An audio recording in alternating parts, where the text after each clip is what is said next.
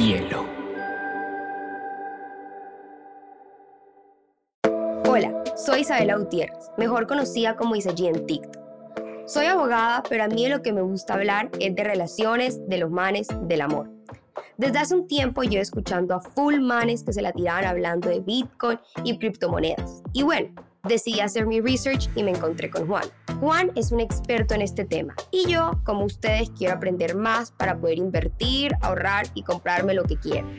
Esto es Dating Crypto, un espacio donde vas a saber si quieres meterte o no con esta Bitcoin, Ethereum o alguno de esos de que tanto hablo. Ahora, lo que se dice en este podcast son solo opiniones mías y de Juan Pablo, y no de Bielomir. Y si lo que quieren es invertir, no usen esto como una guía. En este mundo siempre se habla de Dios, no propiamente de Cristo, sino de las siglas de Do Your Own Research. Hagan su propia investigación. Esto, esto es Dating Crypto. Juan, yo quiero decirte que yo, obviamente, me pegué mi estudiada antes de venir. Y lo único que yo me quedo en duda es que yo te quiero decir que yo siento que a mí es la propia que estafarían en cualquier cosa de criptomoneda. O sea, en cualquier exchange yo sería la propia que la que estafan. O sea, a mí me dicen como que métete y descárgate el juego que te van a regalar satoshis y yo soy la propia que se mete a, descargar ese juego y después le roban los satoshis. Y yo sé que eso pasó o algo así pasó al, como hace como unos cinco años. ¿Tú sabes algo de eso? Tú que todo lo sabes. Bueno, a ver, hace muchos años, como tú dices, se, se regalaban satoshis. Eh, hay, distintas dinámicas que hacía la gente y regalaban literalmente satoshis. Hoy en día ya es más difícil.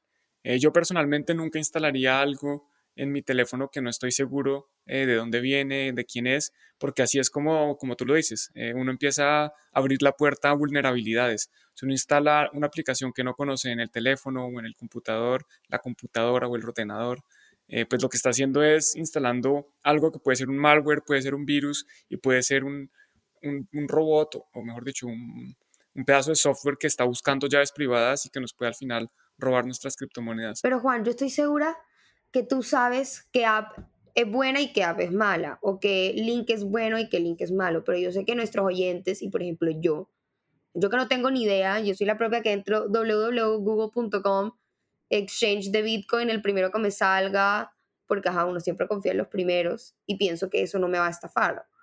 Pero pues a muchísima gente la han estafado con Bitcoin, con los negocios pirámides que ofrecen. O sea, tú, por ejemplo, ¿cómo sabes que una página es confiable? O sea, en palabras castellanas. Listo, entonces, al final de todo, gran parte del poder de Bitcoin está en que no haya necesidad de confiar en nadie. Está en que yo pueda administrar mis propios activos sin necesidad de un intermediario, o de un tercero que esté haciéndolo por mí. Entonces, con esa, esa premisa eh, principal, lo que nosotros vamos a hacer con los exchanges es comprar Bitcoin y sacarlos. Con eso, si nos van a, a, robar, lo único que nos pueden robar es en ese pequeño momento en que tienen nuestros Bitcoins. Pero siempre, lo mejor es siempre sacarlos, independientemente de quién sea el exchange. Con respecto a qué exchanges o qué plataformas, qué billeteras, qué software, eh, qué programas utilizar, pues lo mejor es ir a donde la gente que sabe.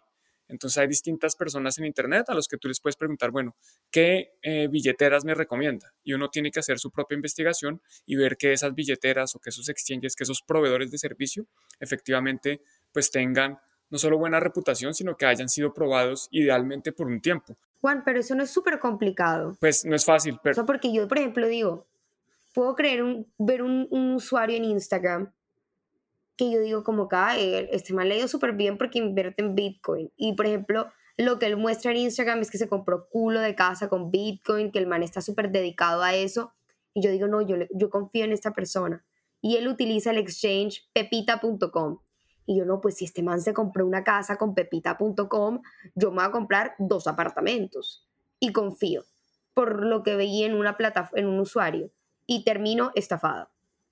Bueno, entonces algo que es importante es lo que tú dices. Si, si hay una persona que está mostrando su nueva casa, su Lamborghini, cómo está eh, quedándose en un hotel de lujo, es muy probable que esa persona no esté en Bitcoin por las buenas, por las razones correctas.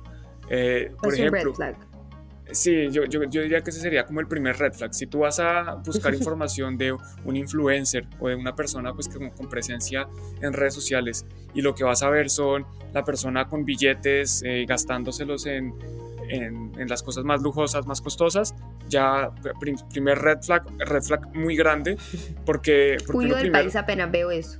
Sí, sí, sí, yo buscaría otro. Hay educadores eh, reconocidos, obviamente es más fácil en inglés, pero incluso en español. Eh, si tú buscas eh, por YouTube, vas a buscar videos de qué billeteras son recomendadas y vas a ver distintas opciones. Lo mejor, por ejemplo, sería eso, sería ver una comparación de distintas opciones. Entonces hay que, hay que tener en cuenta también que es muy distinto el que está buscando un exchange al que está buscando una billetera. Un exchange es, digamos, la plataforma donde uno al principio compra las criptomonedas. Pero una vez compradas, eh, ya lo hemos hablado, pues no es muy conveniente dejarlas en el exchange porque cualquier cosa pase, puede pasar. Al exchange lo pueden hackear, lo pueden robar, se puede quebrar, lo puede intervenir el gobierno, se puede desaparecer el CEO, se puede morir el CEO, pueden pasar un montón de cosas que al final pues, se nos salen de nuestras manos. Entonces, para poder aprovechar el máximo eh, poder de Bitcoin, pues tenemos que eh, tener el Bitcoin en nuestro poder y para eso es que son las billeteras de las cuales también ya hablamos. Y eh, si quieren en la, en la descripción del podcast yo puedo dejar unos links de billeteras que yo no necesariamente recomiendo porque al final eh, si sale mal pues no, no me puedo, a tomar esa responsabilidad, pero son billeteras que yo utilizo. Eso es como cuando uno le empareja a unos amigos. Dice como que, ay, bueno, yo te recomiendo a mi amigo, te lo presento, es divino, es un amor pero si te sale cachón no me responsabilizo, igualito. Pues sí, porque es que al final, si yo fuera el desarrollador de la billetera, me podría responsabilizar, pero como no lo soy y, y, son, y son, personas, pues eh, no, no puedo poner mi, mis manos al fuego por una persona que ni siquiera conozco. Entonces, hoy en día tú dirías que la primera red flag que tú dices, ahí no es, es si el influencer que tú estás siguiendo como que para apoyarte o el creador de contenido es de esas personas que te prometen, mejor dicho, comprarte una casa y dos Lamborghinis en tu primer intento de comprar un Satoshi. Correcto. Yo creo que las personas que uno debe seguir son personas que están enseñando, que están compartiendo conocimiento más que compartiendo sus logros, porque es que los logros al final no sabemos cómo se obtuvieron, ¿no? Eh, entonces ese yo creo que sería un buen red flag. Y también hay que tener en cuenta, bueno, qué es lo que uno quiere cuando está empezando a invertir acá o, cuando está empezando a entrar a aprender de esto. Uno no, yo creo que hoy difícilmente alguien se va a hacer millonario invirtiendo en Bitcoin, especialmente de la noche a la mañana. Bitcoin no se creó para hacer a la gente millonaria. Bitcoin se creó para eh, darle una responsabilidad, para cambiar el sistema como existe actualmente, pero Satoshi Nakamoto o cualquier persona que hubiera estado en Bitcoin al principio, pues no, no, no, dice, oiga, no es que aquí nos vamos a hacer todos millonarios y esto es el mejor negocio del mundo. Eh, eso no está en el, ningún documento de Bitcoin. Pero no se te hace que eso es súper complicado, como que por la perspectiva que, o sea, yo siento que las, a ti te venden Bitcoin como eso. O sea, a un amigo, por ejemplo, le acaban de hackear el Instagram hace dos días y se lo hackeó una persona como que, que estaba diciendo que le había ido súper bien por criptomonedas. Y ahora que lo dices, decía como, con solo dos días ya he ganado más de mil dólares, no sé qué como que ah, muchas veces plantean Bitcoin como si fuera una especie de negocio pirámide. O sea, ¿tú por qué crees que a veces como, como que venden Bitcoin de esa manera? Son personas que se aprovechan del nombre de Bitcoin. Yo creo que Bitcoin en general tiene, tiene un buen nombre entre las personas del común, obviamente no entre los banqueros centrales y, los bancos, las personas contra las que atenta su misma supervivencia. Sí, como que el, el grupo Aval no quiere mucho a Bitcoin en ese sentido. Hay personas que se aprovechan del nombre que tiene Bitcoin para vender sus estafas. Y lo que pasa aquí es que, de nuevo, tenemos que tener claro que esto tiene mucho poder, pero también pues tiene mucha responsabilidad. Y lo primero que uno debe hacer es, si no tengo yo mis activos y alguien más los tiene, pues estoy corriendo riesgos. Ya sea porque es una estafa o ya sea porque, porque de pronto la persona o la entidad a la que se los he dejado pueden tener la mejor intención, pero al final pues de las intenciones no podemos vivir. Y en ese sentido, es que yo recuerdo que en una época, porque mis papás estuvieron metidos en eso, que a ti te decían como, tú metías a alguien y te ayudó, como que si tú metías a otra persona, te ayudaba desde algo. O sea, era como, obviamente eso no era Bitcoin, sino me imagino que era algún exchange, que era un tipo como de negocio pirámide. Entonces yo digo, ¿hay algún exchange que, que como que funcionaba así para estafar a la gente? O sea, ese sería otro red flag, tú dirías. Como que esos negocios que a ti te dicen como, métete tú y mete otra persona y te ayudamos. De acuerdo, eso, eso también es un red flag. Hay, hay negocios que eso se llama multinivel, ¿no? Los multiniveles donde la gente eh, empieza, tiene que invitar a dos personas para que esas dos personas inviertan a otras dos y así sucesivamente. Y entre más yo invite, pues entonces más voy a ganar. Eso definitivamente es un red flag. Así es una pirámide, básicamente como se construye. Hay una persona arriba, eh, que invita a dos personas abajo, cada una de esas dos personas abajo invita a otras dos y así sucesivamente se va volviendo una pirámide hasta que ya no hay a quien invitar. ¿Y qué pasa? Pues que el de arriba coge la inversión de los de abajo y los de abajo ya no tienen a quien quitarle la inversión. Entonces, independientemente de que uno entre temprano o no, pues eso es una mala práctica, eso es ilegal, eso eh, está prohibido y pues está mal. Uno cómo va a invitar a su familia, a sus amigos a, a un esquema piramidal. Eso me parece terrible y por eso es que es importante entender qué es Bitcoin y qué no. Ya hemos visto, Bitcoin es un activo, Bitcoin es algo que existe y que la gente puede tener, pero Bitcoin no da intereses, Bitcoin no da dividendos, Bitcoin no te va a dar dinero a ti por meter a más gente, eh, eso, eso no es Bitcoin, eso es otra cosa y pues hay gente que se oculta detrás del nombre de Bitcoin para ofrecer sus pirámides y sus estafas. Y yo siento que sería entonces el segundo red flag, como al, al fin del caso Bitcoin es un bebé de dinero, pero en algún momento será dinero entendemos que es como si yo te dijera a ti, ay, por pasar este billete, o sea, por tener este billete vas a recibir solamente como por respirar aquí un interés de mil dólares. Exacto, es como, es como si yo te digo, mira, compra dólares que son mejores que el peso. Pues, pero tú compras dólares, pero el dólar puede subir o puede bajar, pero el dólar no te va a dar intereses, no te va a dar dividendos y no, y no te va a dar más dólares si tú invitas a, a que más gente compre dólares. O lo mismo pasa con una piedra o con, con el oro Tú compras el oro o una piedra y puede subir o puede bajar, pero no te pudiera comprar no te va el, oro no se va a reproducir, el oro no te va a dar más oro o te va a dar eh, intereses y, y, entre más personas compren oro que tú metiste con un código de referido pues no te van a generar nada, ¿no? Entonces Bitcoin es igual en ese sentido. Bitcoin es un activo que está ahí, que, que, no hace nada, pues que no te da dividendos, no te da nada, simplemente tiene unas características bastante interesantes que hemos visto. Entonces tú dirías, segundo red flag, 100%, si a ti te ofrecen cualquier negocio de pirámide, pues es un negocio piramidal al fin y al cabo. De meter gente. De meter gente, que yo te diga, no, si, si tú vienes, yo te voy a dar más por meter a otras dos personas, ahí también tú huyes del país apenas te dicen esas vainas. O sea, cojo mis motetes y los llevo a otro exchange.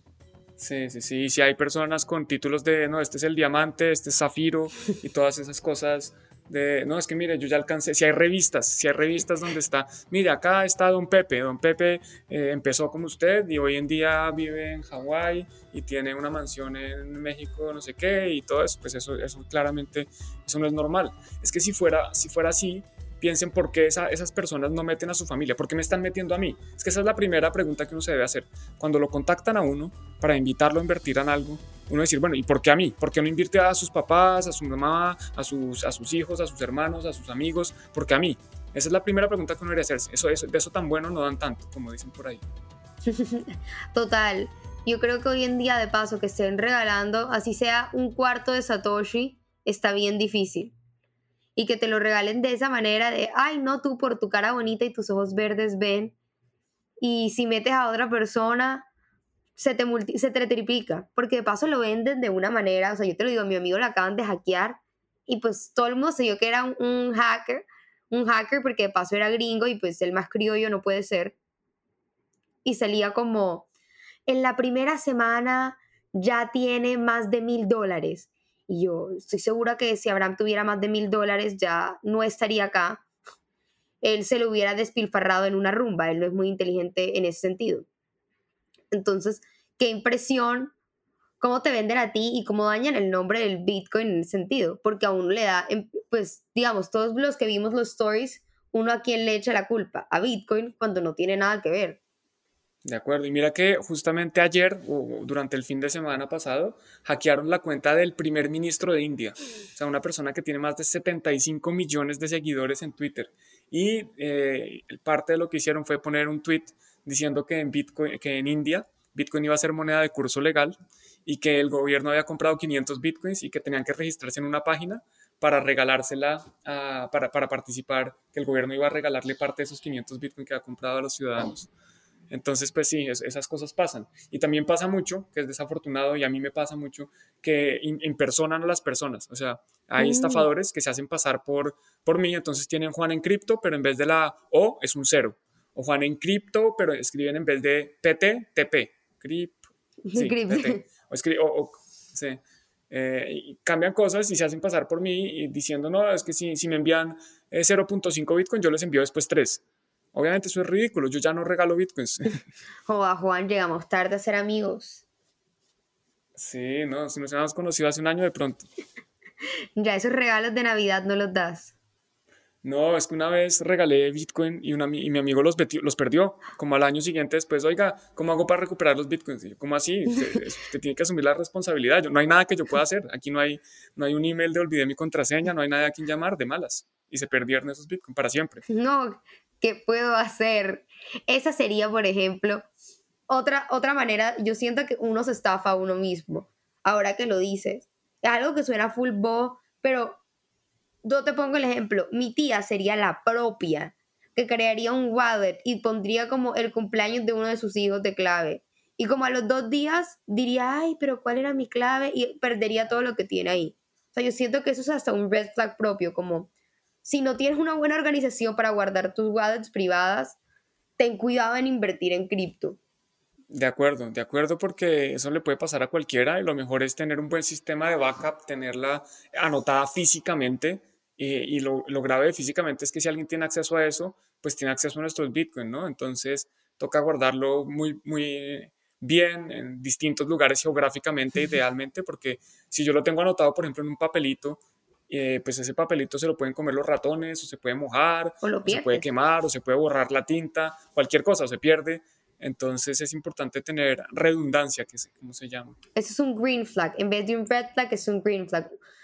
Tener tu clave guardada y multiplicada en diferentes partes. Ahí tú dices como que esa persona vale la pena, una persona que tenga esa visión. Sí, incluso hay dispositivos en metal donde uno puede grabar la llave privada en metal para que si se quema, si se moja, cualquier cosa que le pase, pues eso por lo menos ahí aparezca. Como un llaverito. sí, es como, hay distintas formas, la verdad, hay, varias, varios esquemas, pero, pero pues, la mayoría funcionan bien. Hay que, hay que ver, obviamente, lo mismo, verificar uno mismo. Hay que hacer la vida diligencia, revisar las distintas opciones y ver cuál es la mejor. Entonces, Juan, ya tenemos dos red flags y un green flag. Otro green flag como que al fin y al cabo, si a mí me roban mis bitcoins, mis satoshis, lo que sea, yo no tengo a nadie a quien reclamarle, ¿verdad?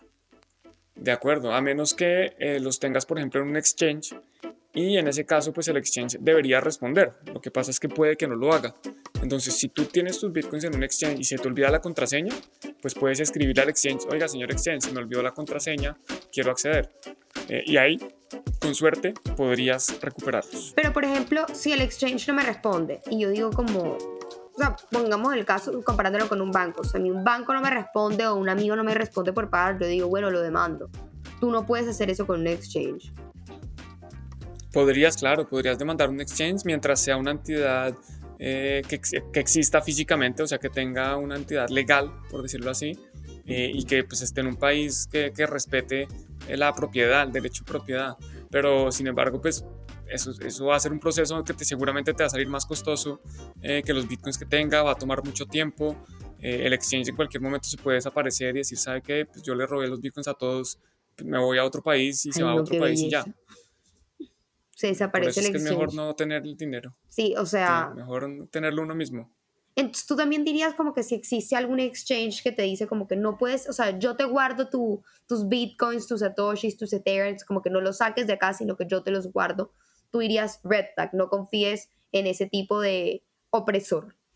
Pues a ver, lo que pasa es que si vamos a confiar en el exchange, ¿por qué no nos quedamos con el sistema tradicional donde confiamos en los bancos que nos guarden el dinero? Así es. Eh, al final, de nuevo, los bancos ya en Alemania, lo veníamos hablando justo antes de, empezar el podcast, en Alemania están un poco más avanzados, eh, los bancos ya empiezan, empiezan, a ofrecer estos servicios, pero pues eso no cambia mucho el modelo, ¿no? Al final nosotros ni sabemos si, si esos bitcoins sí los tienen o no, de pronto ni siquiera existen y nos tienen ahí convencidos de que nos los están guardando.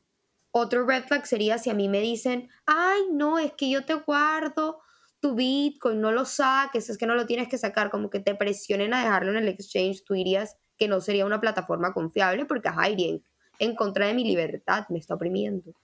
De acuerdo, incluso sabes qué pasa, es una lástima, pero eh, yo diría que un porcentaje importante de los mensajes que a mí me llegan por redes sociales es de personas diciendo, mira, es que tenía mis bitcoin o criptomonedas en un exchange y ahora me están diciendo que tengo que pagar los impuestos para recuperarlos, entonces tengo que enviarles más dinero.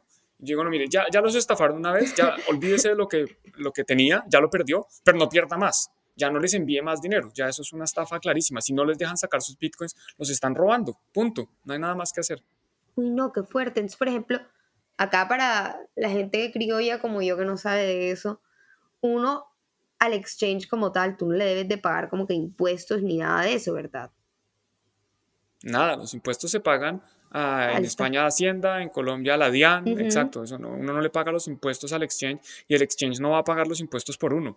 Si uno, uno el exchange le está guardando unos activos, si uno los quiere retirar, debe poder retirarlos y después ya es problema de uno si uno quiere o no pagar impuestos. Si no quiere, pues no paga y después asuma las consecuencias, pero no, el exchange no tiene nada que ver con eso. Oye, pero ¿sabes qué? Esos ladrones son visionarios, porque por ejemplo, a mis papás tú les dices la DIAN y ellos salen corriendo, o sea, ellos son como, ah, la o sea, yo siempre he dicho que uno de mis mayores miedos cuando me vuelva, o sea, yo soy adulta, pero adulta en la cédula. O sea, adulta, adulta todavía no soy. Estoy rechazando ser adulta todavía y yo digo, en el momento que a ti la DIAN te mande tu primer correo diciendo como que tienes que declarar renta, o sea, ese momento a mí me da pánico, o sea, terror de vida. Yo creo que le tengo más miedo a eso de lo que le tenía miedo al coco.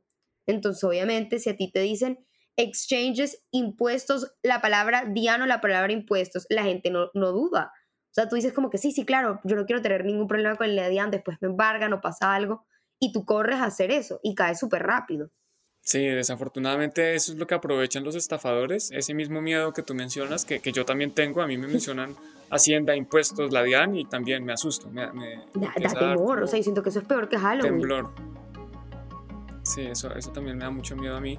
Y por eso es que la gente cae en las estafas, pero no, no hay que pagarle a, a nadie distinto de la DIAN y eso uno tiene que hacerlo con declaración de renta, contratar un contador, en España se llama un gestor, pero alguien que le asesore a uno en ese tema y seguro que no es, no, no darle más dinero al, que ya nos estafó una vez. Eso ya es ridículo. Sí, total. O sea, yo creo que un, un red flag enorme. Apenas te salga mensaje impuesto, exchange, tú vas diciendo muy bien, muchas gracias, voy sacando acá, no tengo más plata que perder.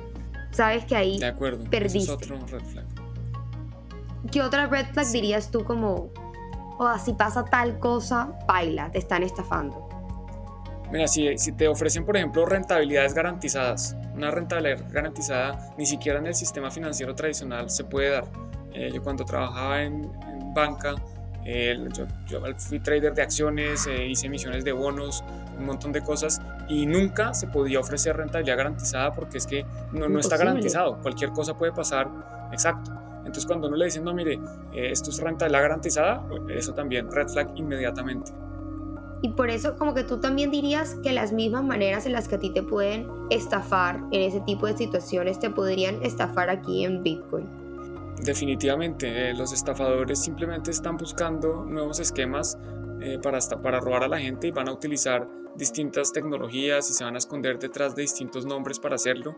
Eh, no me extrañaría ver que va a haber gente diciéndote que inviertas en inteligencia artificial y al final es una estafa, que inviertas en Big Data y al final es una estafa. Eh, yo me acuerdo en la época que yo estaba en banca, estaba de moda el tema de DMG, las pirámides en Colombia. Eh, David, ¿cómo es que es? David Murcia Guzmán, estaba también DRF. ¿cómo era? Dinero rápido, dinero fácil, rápido y efectivo. dinero fácil, DFRC, algo así. Y tú viviste pues, todo eso, eso. no es exclusivo de cripto. Sí, incluso desafortunadamente la primera vez que yo escuché hablar de Bitcoin fue por allá en 2012 o 2013. Mi hermano me dijo, oiga. En 2012 cuando se iba a acabar el mundo. Sí. Mi hermano me dice, no, mire, compremos Bitcoin. Y yo no, en ese momento obviamente yo estaba en banca, entonces de corbata. Le dije, no, deje de ser tonto, eso es una estafa, no se metan eso. Eh, y, precisamente lo que la recomendación de nuevo es, hay que investigar, uno tiene que hacer su propia investigación, porque si yo hubiera hecho mi investigación en ese momento, de pronto había comprado Bitcoin muchísimo más barato y muchísimo antes de lo que lo, yo lo hice. Eh, fue mucho después que, que, entré en Bitcoin cuando ya decidí hacer mi propia investigación. Cuando saliste de ese mundo oscuro y te diste cuenta que este mundo no era oscuro. De acuerdo, pues tiene sus cosas oscuras de las que hemos hablado un poco con lo de Silk Road y seguramente más adelante vamos a hablar más, pero, pero por lo menos creo que me genera más esperanza que, que, las finanzas tradicionales. Por ejemplo, ya que tú diste esa parte, yo no sé si él es un finance boy, pero si es un businessman como Elon Musk, tú dirías que él es una persona confiable a la que tú, pues, guiarte en el mundo de las criptomonedas. O sea, yo sé que él sacó una criptomoneda y yo, por ejemplo, ayer estaba con mi primo que quiere invertir y me dijo, pues se quiere meter en Bitcoin. Y me dijo como que no, la que sale Elon Musk, yo esa la compro porque ese man, joda, visionario, Tesla, todo, el Kim Kardashian de esa vaina, yo confío en él. Yo digo como que tú confiarías en Elon Musk así pleno. No, para nada, todo lo contrario, todo lo que diga Elon Musk para mí, eh, él se está divirtiendo, él está eh, haciendo, burlándose de la gente con sus comentarios. Él incluso ya ha sido, eh, él tuvo una demanda de la SEC, del regulador en Estados Unidos. Él incluso le tocó renunciar a uno de sus cargos. Él era presidente y chairman de Tesla. Él le tocó quitarse uno de los cargos por manipular mercados. Eh, no es la primera vez que lo hace, no, es, no va a ser la última. Él lo que pasa es que como tiene tantos seguidores y tanta influencia, cualquier tweet que haga pues afecta a los mercados, pero eso no significa que sea una buena inversión. Es como si alguien recomienda una estafa al principio, la gente gana, ¿sí? Y, eso es una cosa que dicen siempre, no, hasta ahora paga. Sí, hasta ahora paga hasta que deja de pagar. Y, así es como funciona más o menos lo de Tesla. Pues lo de Tesla no, lo de Elon Musk. Él lo que hace es que dice algo, eh, la gente sale detrás a comprarlo, eso se llama un pump and dump. Entonces empiezan a pompear, por llamarlo en español, no sabría cómo sería el nombre, a ver si se te ocurre algo eh, como a hypearlo. Sí, como a inflarlo. Empiezan a inflar algo y después cuando ya los que entraron primero pues eh, se han beneficiado, salen a venderlo y ahí viene el dump, viene la caída, viene cuando se descargan de su posición. Y eso también es otra popular estafa. Incluso hay grupos en Telegram y en distintas redes sociales que te invitan, mira, únete a este grupo. Aquí lo que hacemos es que entre todos inflamos una moneda y cuando ya es hora, pues nos salimos todos al tiempo.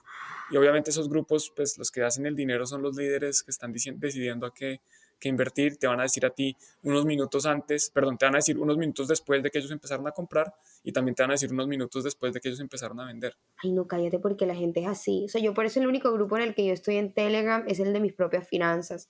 Ellos me dicen que yo debo ahorrar, yo sé que yo debo ahorrar, no ahorro pero ellos son mi reminder de que debo ahorrar. Ellos son el único grupo de Telegram que yo confío, porque yo siento que Telegram es la plataforma como de todos esos grupos de finanzas. Y es que yo no confío en como que los hombres de finanzas se me hacen súper sketchy. Menos tú, Juan. Es que de nuevo en Bitcoin uno no debería confiar, uno no tiene que confiar en nadie, todo lo tiene que verificar uno mismo. Y esa es la gran idea y eso es lo que eh, viene Bitcoin a traer al mundo. Es que nosotros no tenemos que confiar en ningún ser humano. Hay que confiar en las matemáticas. Eh, uno más uno siempre va a ser dos. y mientras... Bueno, pues eso sí, te, te, va a tocar hacer la tarea, un esfuerzo más grande. Entonces tú dices, green flags, no confiar, tú tienes que solamente tu research y confiar, digamos, a ti en tu propio criterio. Correcto.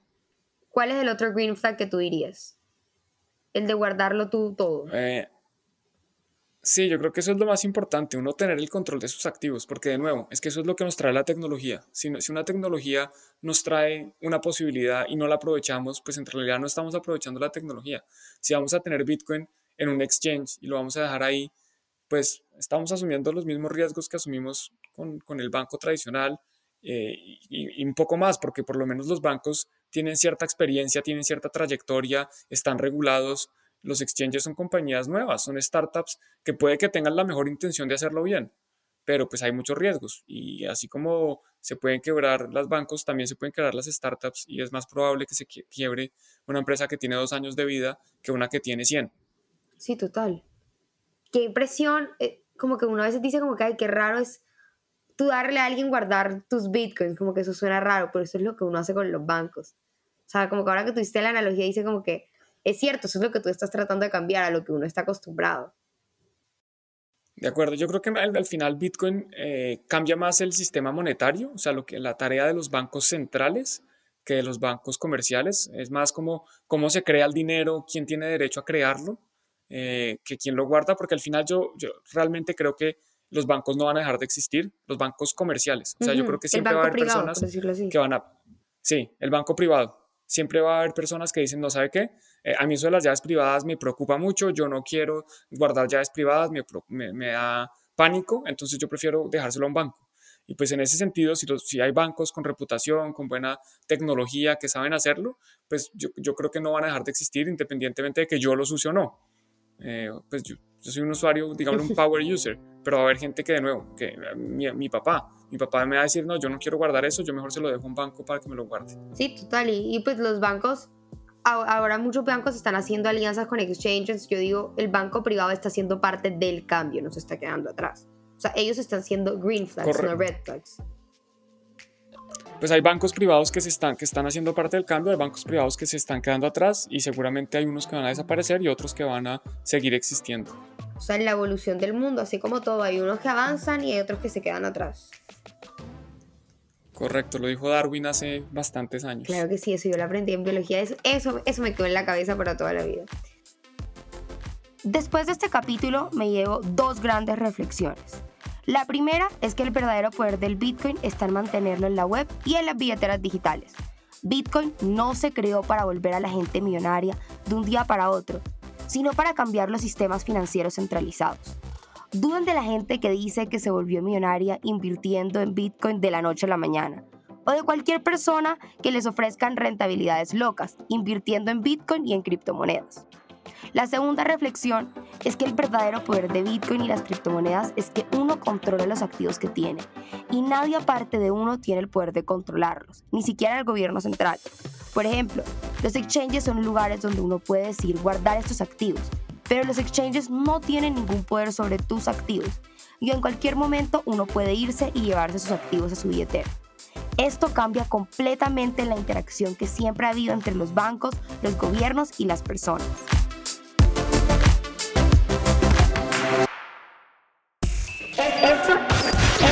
Dating Crypto.